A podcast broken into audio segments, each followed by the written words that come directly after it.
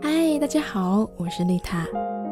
最好的爱是陪伴，不要错过孩子的每一次成长，让父母更懂孩子，也让孩子更懂父母。欢迎收听，这里是成长守护频道，致力于培养孩子健康游戏习惯，守护孩子健康成长。Hello，大家好，今天要给大家分享的是。青春期的孩子一谈到学习就发脾气，怎么办？你有没有因为学习和孩子发生过争吵？你有没有经历过不提学习母慈子孝，一提学习鸡飞狗跳的场景？如果一谈到学习孩子就发脾气，这不是说明孩子的性格恶劣，而是表明孩子在学习上遇到了实际的困难。所以说。当孩子冲着我们发脾气的时候，作为家长，我们应该读懂一件事情：孩子在向你求助。你没有听错，孩子总是发脾气，意味着孩子的学习遇到了实质性的困难。这个时候，希望你给他提供帮助。那么，我们怎么为孩子提供帮助呢？接下来给你三个建议。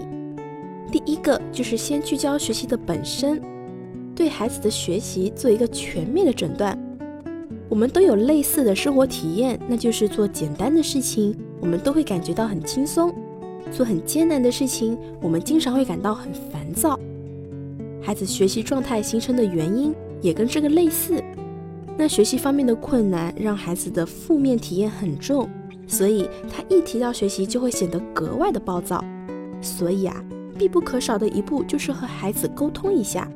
了解一下孩子的学习状态，学习会不会感到吃力，有没有什么困难等等，了解清楚原因，才能更好的对症下药。第二个问题就是帮孩子处理好情绪问题。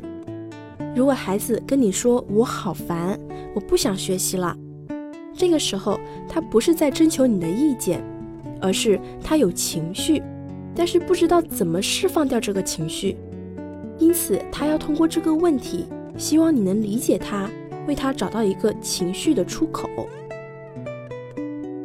第三个建议就是要引导孩子学会接纳自己当前的状态。现在的孩子学习压力大，应该学会自我反省跟接纳，客观而公正的看待自己，才能保持一个平和的心态，接受自己，包括自己的优点和缺点。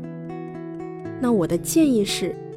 每天要让孩子找出同样数量的优点和缺点，比如三个或者五个，写在纸上。如果有可能的话，要找到相对应的优缺点，自己看一看这张纸，告诉自己，我的优点和缺点很对称呀。原来每一个缺点的后面都是优点，反之也一样。我们可以扩大范围看一看别人是不是也这样，这会帮助孩子不苛刻要求自己。以上就是和你分享的四个建议。关于这个问题，如果你有更好的建议，欢迎留言告诉我哦。